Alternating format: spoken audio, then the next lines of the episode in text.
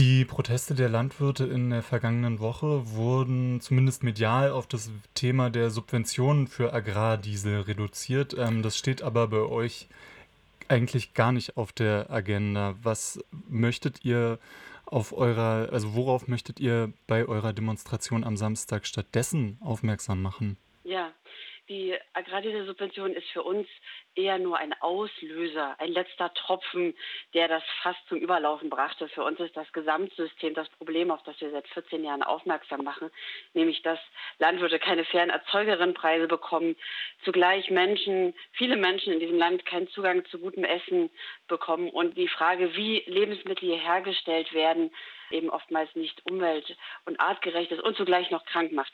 Und das System ist, ja, das ist ein jahrzehntelang, hat etwas zu tun mit einer jahrzehntelangen verfehlten Agrarpolitik, die schon unter den unionsgeführten Politiken seinen Ursprung hatte. Julia Klöckner, die vor einigen Jahren das Wachse- oder Weiche-Prinzip auf EU-Ebene mit zementiert hatte und wodurch eben Landwirte auch abhängig gemacht werden von staatlichen Subventionen und eben sich selber kaum finanzieren können. Und das ist eigentlich das Grundproblem, was man angehen muss, sich der Frage stellen, wie Bäuerinnen und Bauern faire Erzeugerinnenpreise bekommen können und wie eben alle Menschen einen Zugang zu gutem Essen auch kriegen können. Und das funktioniert nicht mit Agrardieselsubventionen in unseren Augen, sondern es braucht tiefergehende Änderungen in der Agrarpolitik.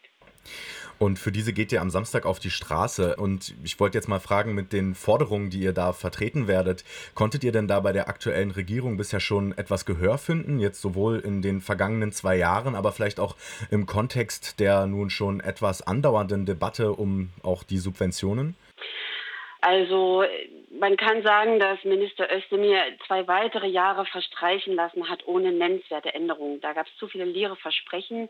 Er ist ein Ankündigungsminister geworden und hat eigentlich keine nennenswerte Fortschritte hin zu einer sozial- und umweltgerechten Agrarpolitik zu verzeichnen. Und das prangern wir an. Und das ist einfach das, wo er jetzt wirklich etwas angehen muss. Und es ist auch nicht mehr die Zeit jetzt für weitere Gespräche und für weitere Vorschläge und Gutachten, sondern die Vorschläge liegen auf dem Tisch, zum Beispiel die Borchardt-Kommission. Und das muss man jetzt einfach angehen, um unter anderem den Umbau der Tierhaltung zu unterstützen, staatlich mitzufinanzieren oder auch die EU-Agrarsubvention in einer Weise auszuschütten, wodurch Umwelt-, Tier- und klimagerechtes Handeln in der Landwirtschaft gefördert wird. Und jetzt gerade in den letzten Tagen und Wochen erfahren auch wir eine große Aufmerksamkeit als eine alternative Protestbewegung, als eine Protestbewegung, die sowohl Landwirtschaft als auch Zivilgesellschaft, Konsumentin und Produzentin zusammenbringen und eben zugleich auch eine klare Kante zeigen gegen Rechtsextremismus, gegen Menschenfeindlichkeit und Demokratiefeindlichkeit, weil das ist leider das, was wir in den letzten Tagen sehen bei den Protesten und was auch für uns sehr besorgniserregend ist. Der Bauernverband hat da Geister gerufen, die er nicht mehr los wird. Und wenn Minister Lindner auf der Bühne steht ähm, gestern und dann eben diese polar polarisierenden Meinungen, diesen Populismus nochmal anheizt, dann führt das auf gar keinen Fall zu demokratischen und konstruktiven Gesprächen. Und da wollen wir gegensteuern mit unserer Demo, die wir am Samstag um 12 Uhr in Berlin starten.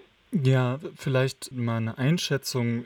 Inwiefern wird sich denn äh, die, die aktuelle Aufmerksamkeit vielleicht auch auf die Demonstration am Samstag auswirken? Haben Sie da irgendwie Befürchtungen oder Hoffnungen, wie halt genau diese Demonstrationen, ob die irgendwie ja versuchen werden, sie, äh, ihre Demonstrationen zu vereinnahmen?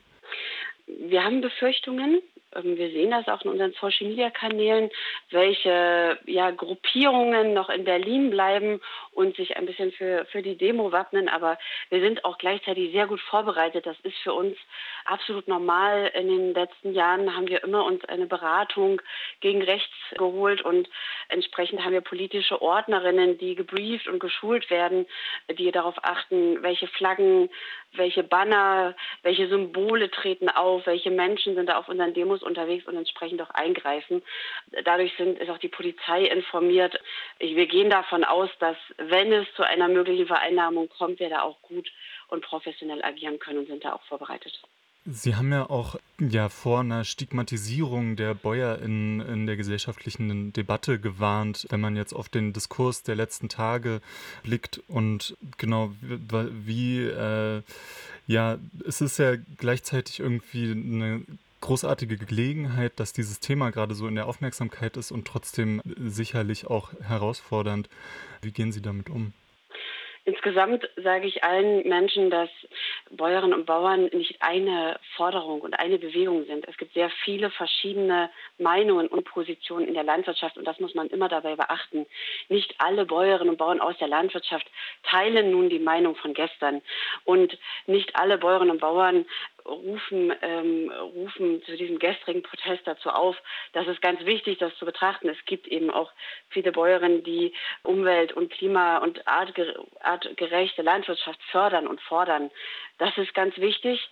Und das andere ist, ich glaube nicht, dass es zielführend ist, bei der Agrardieselnsubvention hängen zu bleiben, so wie der Bauernverband das macht. Es ist wichtig, sich wirklich die Landwirtschaft insgesamt anzugucken und, und eine zukunftsfähige Landwirtschaft zu gestalten. Und ich glaube, dann wird man auch die Gesamtgesellschaft da gut mitnehmen können, weil an sich sind ja viele Menschen, stehen, stehen ja viele Menschen hinter den Bäuerinnen und Bauern und sagen, ja, da muss einfach was passieren, da gab es zu viel Stillstand und diese Bewegung der Zivilgesellschaft, die darf man jetzt nicht verunglimpfen, sondern kann sie sehr gut nutzen, diese Aufmerksamkeit nutzen, um wirklich tiefgreifende Veränderungen in der Agrarpolitik zu schaffen. Man sollte also diesen Moment jetzt nicht verspielen, den diese Aufmerksamkeit mit sich bringt. Am Montag fand jetzt ebenfalls in Berlin die Abschlussveranstaltung der gerade erwähnten bundesweiten Protestaktionswoche der Landwirtinnen statt. Und bei dieser Veranstaltung hielt unter anderem der Bundesfinanzminister Christian Lindner eine Rede, bei der er bei den ja, teilnehmenden äh, Landwirtinnen auf ja, großen Gegenwind ähm, stieß. Äh, eine Rücknahme der Subventionen auf den Agrardiesel konnte beispielsweise nicht versprochen werden. Und eher solle den Landwirtinnen nun geholfen werden, Bürokratiehürden abzubauen. Am gleichen Tag traf sich dann auch der Bauernverbandspräsident Ruckwied mit VertreterInnen der Spitze der Ampelkoalition und das Treffen ergab nach Aussage von ihm aber kein Ergebnis. Wenn es bei der Haushaltsbereinigungssitzung morgen wiederum keine Änderung von der Bundesregierung gäbe, warnte Ruckwied bereits mit neuen Aktionen. Wie schätzen Sie denn die aktuelle Lage ein hinsichtlich möglicher greifender Änderungen ausgehend von der Bundesregierung? Ich denke schon, dass wir jetzt eine Chance haben, tiefgreifende Änderungen zu erwirken und die bestehenden Beschlüsse eben wie zum Beispiel die der Borchardt-Kommission auch umgesetzt zu bekommen. Ich finde es gefährlich zu sagen, Agrardieselsubventionen äh, muss komplett wieder reinkommen, ansonsten gehen wir wieder auf die Straße. Das ist eine Position, die zum einen weiter anstachelt und polarisiert, aber zum zweiten auch nicht zielführend ist, weil es geht um viel tiefgreifendere Veränderungen, äh, die man sich angucken muss. Und ich schätze insgesamt den Auftritt von Finanzminister auch so ein, dass es also wenn man einen Minister zu Wort kommen lässt, einen demokratisch gewählten Minister, dann, dann sollte man ihn auch zu Wort kommen lassen. Also man ladet keinen Minister ein, wenn man ihn nicht hören will. Klar gibt es da viel Wut und Verzweiflung unter den Bäuerinnen, aber man muss trotzdem auf der demokratischen Linie bleiben und sollte da jetzt zurück an den Verhandlungstisch gehen. Das ist unsere Position dazu. Und ich glaube, diese Chance gibt es jetzt auch, da tiefergreifende Maßnahmen zu fordern. Ich glaube, das ist schlauer.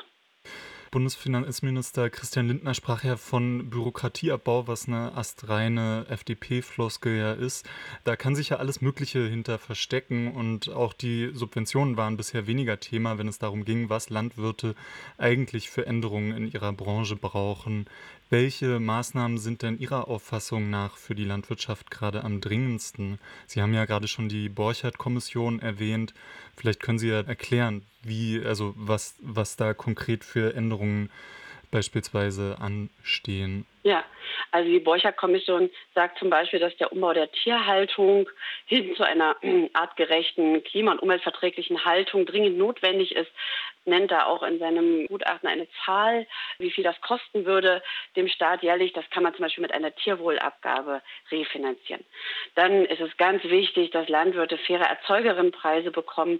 Da geht es auch um die Marktmacht des Lebensmitteleinzelhandels. Also ein Landwirt hat in Deutschland wenig Möglichkeiten bisher seinen Preis zu gestalten.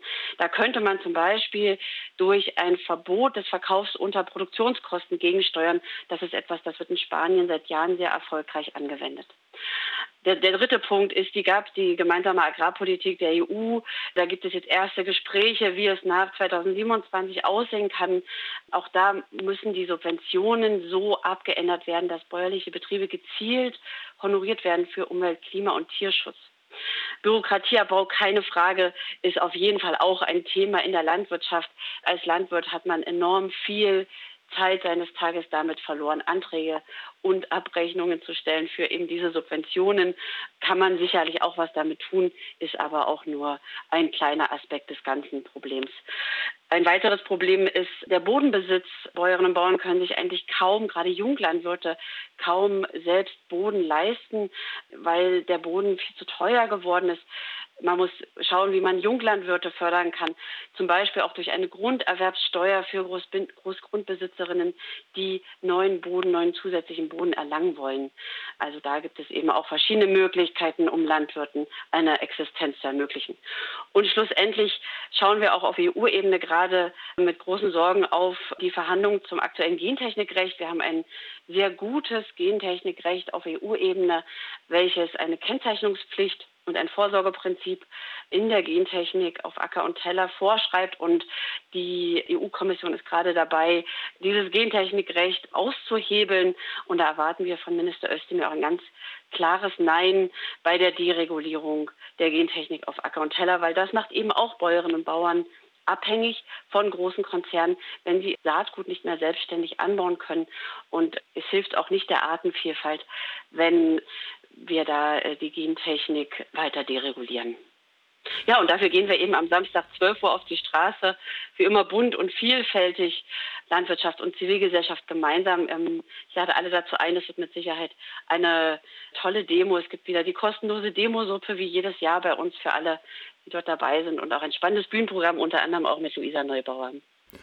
Genau, vielleicht noch abschließend, was können denn VerbraucherInnen jenseits der Demonstration jetzt am Samstag machen, um eben ja den LandwirtInnen ähm, ja, faire Erzeugerpreise zu ermöglichen oder so? Ist das überhaupt möglich, wenn man im Supermarkt quasi den Großteil seines Einkaufs macht oder sollte man, also was sind denn so vielleicht Verbrauchertipps, die Sie Zuhörenden hier noch nahelegen können?